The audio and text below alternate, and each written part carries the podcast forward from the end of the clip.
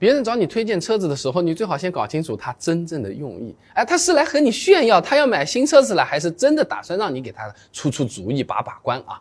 那经济学家凡伯伦在一八九九年就提出过炫耀性消费这么一个现象了。简单讲啊，就是掌握大量财物的所谓有闲阶级，他为了得到名誉、地位、他人的尊重而进行了一种过度消费啊。那所以啊，如果有人无缘无故的让我们推荐大几十万的这种车子，或者一百来万、两百来万的这种车子，那大概率他不是来听我们建议的，只是想炫耀一下，我自己可是要买辆好车了啊！哎，那我们给些建议呢，就顺着他的思路来就好了，都挺好，很不错。哇，你买了这么好的车子，哇，这么好的车子都很好，你到底想买那个？你当初怎么想的？哎，你为什么可以买这个车子？你恭维一下嘛就好了，让他开心一下，是不是？不过这么有钱的朋友身边毕竟也是少数吧？啊，大多数朋友寻求推荐。嗯，买家用车为主的，也是辛辛苦苦赚了几年钱，这么纯纯臭臭的，帮他们好好的去挑选，哎，做些推荐，的确也是有必要，并且呢，也存在技巧啊。那第一种呢，就是别人什么都没研究过，哎，就是光顾着攒钱，钱攒到了就打算买，那买什么也不知道，那你干脆好人做到底，帮他完整的分析项目好了，可以按照接下来说的这个三步来。第一步呢，先确定预算。很多朋友买车是这样的，又会说。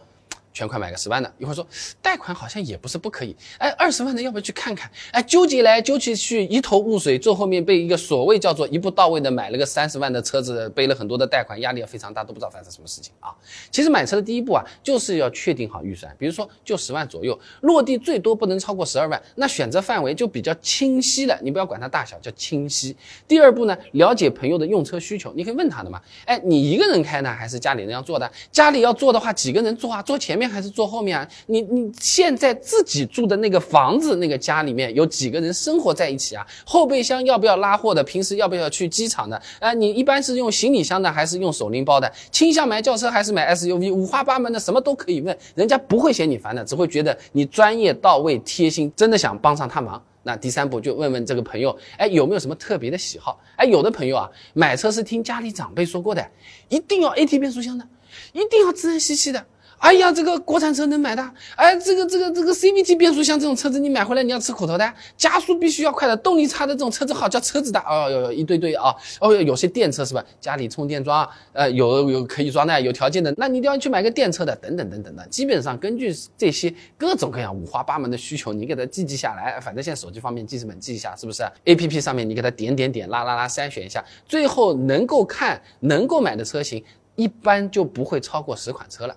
到了这步，其实相对就比较简单了啊！你根据外观、内饰，再结合他自己喜不喜欢，有没有眼缘，排个顺序，看看本地 4S 店的服务、口碑、抽空，陪你的朋友带着驾照去试开几圈啊，基本上就能够想好买哪一个了啊！那如果你朋友和我一样，不巧是个天秤座，有选择困难症的，那看中的车子你还是不知道能不能买，那欢迎啊，在评论区发出来，让大家一起参谋参谋。我这个天秤座陪你一起纠结，好不好？那除了前面讲的这种。纯小白的这种情况，还有一种情况就是你那个朋友其实也已经大致研究过自己要买什么车子了，只是呢想在这摇摆不定的那几台待定的车子里面选一台，这个时候怎么办比较好？那这种情况啊，最好先不要替人家急着做决定。人家说，哎呀，我喜欢这三个女生，哎呀，我很喜欢那两个帅哥，你说就选他，你要和他结婚。咱们何德何能是不是啊？我们提供点参考意见就可以了啊。那比如说把他看中的车子，你都给他列在一起，对比一下配置，问问对他哪些配置会更在意一点。那平常烂路走得多啊，或者说要跑乡下的、回老家的，或要踏青的，后排又要坐人的，那你反而不一定先看空调了，你要看你这个后悬架是扭力梁的，哎，还是说是独立悬架的，反而这个更要紧了。实际去做一下，到底能不能接受？跑高速比较多的朋友，定速巡航或者自适应巡航这个配置。哎，我还是推荐你选一选的。当然，你你不喜欢用的话，每个人情况不同啊。那配置考虑的差不多，你还可以再帮他想一想，哎，有没有之前没有考虑到的一些细节或者是盲点的问题？所以。车子会不会太长太宽？哎，一般我们都是想用更少的钱买更大的车子，是吧？但有时候会太长太宽，这个车位不太好停，甚至卡在那边停不下。啊，包括离地间隙有多少啊？回家这个土路够不够啊？轮胎扁平比会不会太薄，容易爆胎扎钉子啊？走烂路会不会呃容易鼓个包啊？呃，或者我们看着喜欢的这个车子，怎么都喜欢，但是呢？这个品牌啊，它的经销店和维修店老家是没有的，或者说呢，我自己开过去要开八十公里的，维修保养方不方便？你现在真无所谓，以后你一定有所谓啊，等等等等这些地方。那我们作为旁观者都是可以帮他考虑的，而且我们这种提醒说的再碎烦、再难听，他只会觉得我们是在帮他，不会觉得你这个人很难弄的，不会啊。那么有些朋友啊，买车求推荐，其实也不是第一台车了，他就买第二台车了，以前买过的啊。换车的时候，有些朋友甚至是 SUV 还是轿车啊，还能吵起来，到底是换轿车好还是换 SUV 好？大部分朋友买了 SUV 之后都觉得 SUV 更好，下一一台还买 SUV。